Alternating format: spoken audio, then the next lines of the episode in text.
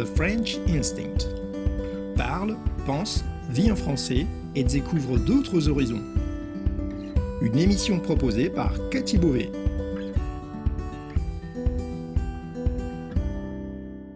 Vous écoutez le podcast The French Instinct, une bulle francophone pour vous immerger dans le français authentique et vous perfectionner tout en vous proposant un moment de détente, de découverte et d'inspiration.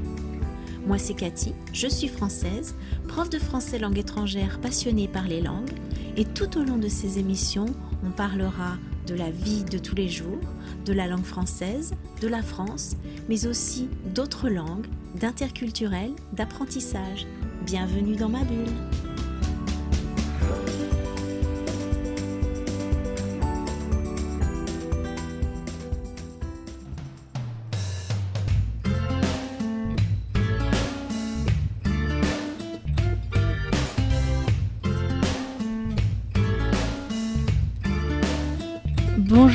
Bienvenue à tous. Je suis ravie de vous retrouver une fois de plus dans un épisode du podcast The French Instinct pour une nouvelle bulle de français.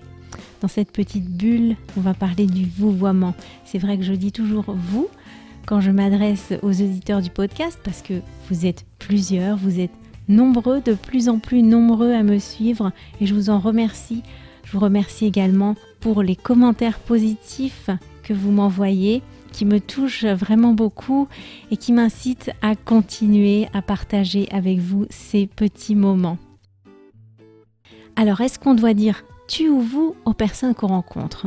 Le vouvoiement ou le tutoiement, c'est vrai que euh, ça peut être un casse-tête parfois en français parce que les règles de politesse varient énormément d'un pays à l'autre.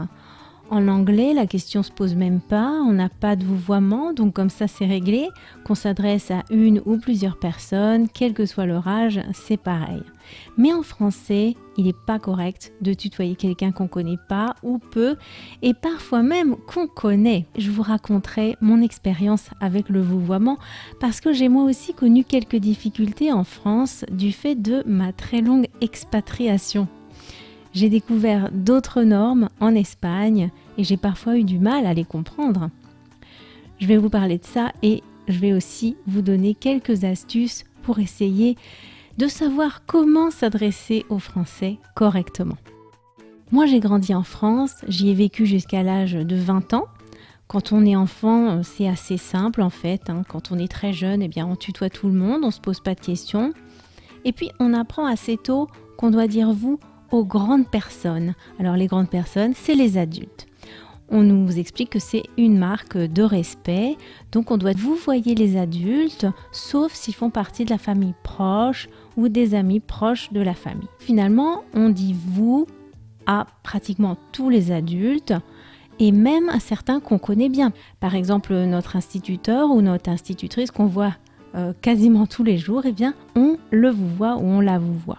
Et nous, eh bien, on nous tutoie. Voilà, c'est simple, c'est clair et c'est précis. Puis, quand on a environ 16-17 ans, déjà, on va remarquer que dans certains magasins, ou même certains profs au lycée, vont commencer à nous vous voyer. Alors on est assez fiers, ça veut dire qu'on commence à devenir grand. Nous, on continue à vous voyer les adultes, sauf ceux qui ont environ notre tranche d'âge, par exemple, si on est étudiant à l'université, eh bien on tutoie les autres étudiants, même s'ils sont un peu plus âgés que nous. Généralement, on a tous entre, euh, on va dire, 18 et 25 ans. Et jusqu'à 25 ans en France, on est considéré comme une catégorie un petit peu à part. Voilà, on est des jeunes. On n'est plus des ados, mais on n'est pas encore euh, considéré tout à fait comme des adultes à part entière. Et c'est là que moi, je suis partie vivre en Espagne. Donc j'ai été assez, voire quasiment complètement déconnectée de la réalité française pendant pas mal d'années. Je revenais en France que pour les vacances. Je vous raconterai ensuite comment s'est passé le retour sur l'Hexagone. Mais je vais d'abord vous raconter quelques anecdotes qui me sont arrivées en Espagne parce que j'y ai découvert des règles complètement différentes de celles que je connaissais. J'ai appris l'espagnol au collège, en France, puis au lycée, et on nous avait expliqué que l'équivalent du vous de politesse français, c'est le usted ou ustedes, qu'on emploie à la troisième personne. Alors moi, j'avais fait l'équivalent dans ma tête. Vous, quand je m'adresse à une ou plusieurs personnes de façon polie, eh bien, c'est usted ou ustedes. Sauf que aucun de mes profs ne m'a jamais précisé que les normes d'usage de ce usted étaient totalement différentes en Espagne. J'ai été une mordue d'espagnol et de culture hispanique depuis mes tout premiers cours au collège et j'ai rapidement essayé de partir en Espagne. J'ai réussi à trouver un échange pour séjourner dans une famille espagnole pendant deux mois quand j'avais 16 ans. C'était une famille extrêmement conservatrice et assez bourgeoise. Alors tout ça, je l'ai compris par la suite, hein. je l'ai découvert plus tard. Moi, bien sûr, je pensais que toutes les familles espagnoles étaient comme celle-là. Donc je vous voyais les adultes et visiblement, c'est à ça qu'ils s'attendaient. J'ai rien remarqué de particulier de ce côté-là. Par contre, la façon dont eux s'adressaient à moi me convenait très moyennement. Que ce soit dans la famille ou dans la rue, euh, des adultes que je ne connaissais pas m'appelaient niña. Et en espagnol, una niña, c'est une petite fille. En tout cas, ça c'est la traduction littérale euh, du mot niña en français. Mais là encore, l'usage est très différent en espagnol. Alors qu'en France, on commençait à m'appeler mademoiselle, en Espagne, on m'appelait pas señorita. J'étais vraiment vexée. J'avais l'impression que c'était un manque de respect, qu'on essayait de me rabaisser.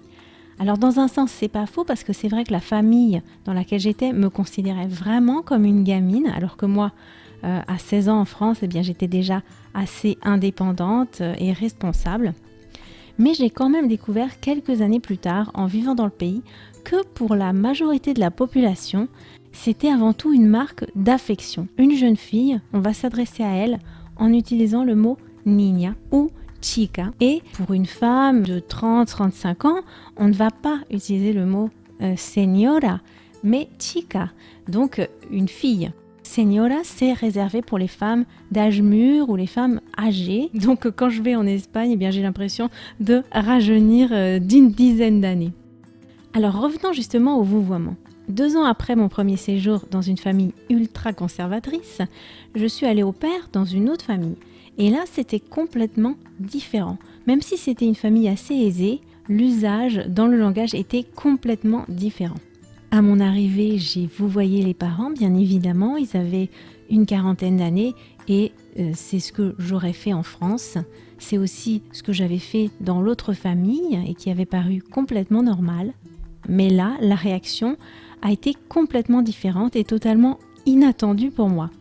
La maman a été très surprise et elle m'a dit Me tratas de usted, pero no soy tan mayor Ça veut dire Tu me vous vois, mais je suis quand même pas si vieille que ça.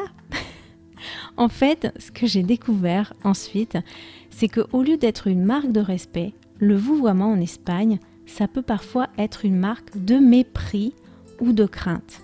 Si une personne n'est pas très âgée, on la vous voit que si elle a une très haute fonction. Ou bien, on peut utiliser le vouvoiement si on veut volontairement mettre une distance entre nous et notre interlocuteur et lui faire comprendre qu'on n'est pas du même monde, qu'on n'a rien à faire ensemble. Donc si tu vous vois quelqu'un, il peut mal le prendre parce qu'il peut penser que tu le fais soit parce que tu le trouves trop vieux, soit parce que tu le considères pas comme ton égal et que tu le méprises un peu. En Espagne, on vous voit très peu de gens finalement. Les élèves de l'école primaire jusqu'à la fac tutoient leurs profs et les appellent par leur prénom. Moi, j'hallucinais vraiment quand, quand j'ai fait mes études en Espagne. On peut tutoyer quelqu'un qu'on aborde dans la rue pour lui demander un renseignement. Alors ça aussi, pour une Française, c'est assez choquant au début quand on se fait aborder comme ça dans la rue en se faisant euh, tutoyer. On n'est pas du tout habitué à ça en France. On tutoie la caissière au supermarché, le facteur, le docteur, et c'est pas un manque de respect. Donc moi, après plus de 10 ans en Espagne où je tutoyais quasiment tout le monde et où tout le monde me tutoyait, je suis revenue vivre en France. Et là, j'avais plus de repères. En fait, j'avais raté en quelque sorte le passage de la vie étudiante à la vie active et aux responsabilités. Donc j'ai raté toute une étape, euh, tout un parcours initiatique, je dirais, où j'aurais pu acquérir naturellement et progressivement les nouvelles règles de politesse. Alors dans le doute, je me suis mise à vous voyer tous les gens que je connaissais pas, qui soient plus vieux, plus jeunes ou de mon âge. Alors le résultat était parfois un petit peu comique parce que du coup les gens croyaient euh, qu'ils devaient aussi me vous voyer. Alors que pas forcément, moi justement j'aime bien qu'on me tutoie. J'ai développé une sorte de stratégie et j'attendais de voir si la personne me tutoyait ou non pour savoir euh, ce que je devais faire. Maintenant, ça fait 7 ans que je suis revenue en France, donc j'ai quand même eu l'occasion de me familiariser avec les règles de politesse inhérentes à la vie adulte. Et finalement, je me rends compte qu'entre adultes, on se tutoie assez facilement. Alors, on ne tutoie pas quelqu'un qu'on aborde dans la rue, ça jamais, ni une vendeuse, le facteur, le docteur, euh, à moins qu'on les connaisse personnellement dans la vie privée.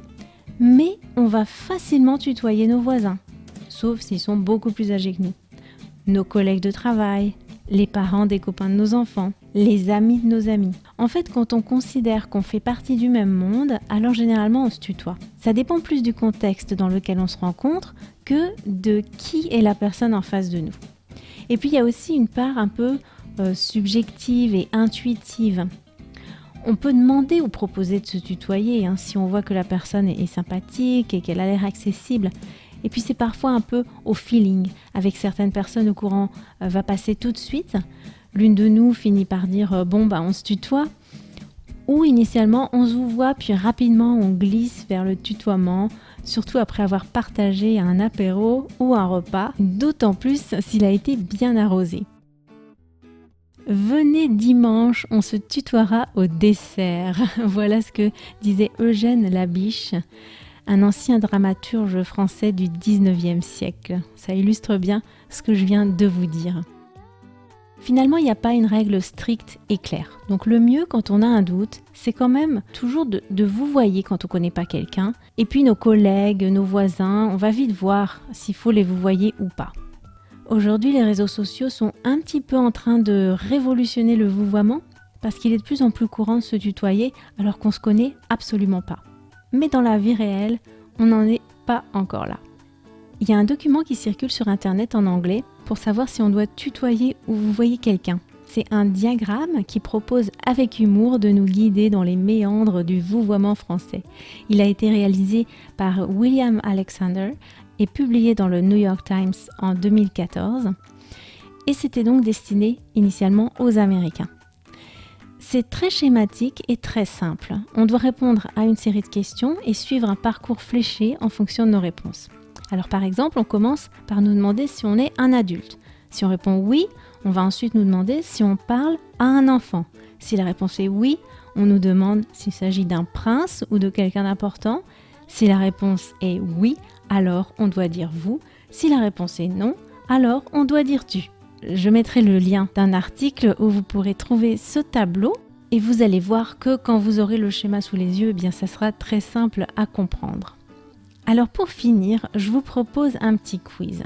Je vous donne une situation et vous essayez de me dire si on doit tutoyer ou vous voyez la personne. C'est pas toujours euh, blanc ou noir. Hein. Des fois, ça peut être euh, l'un ou l'autre où il peut y avoir certaines nuances.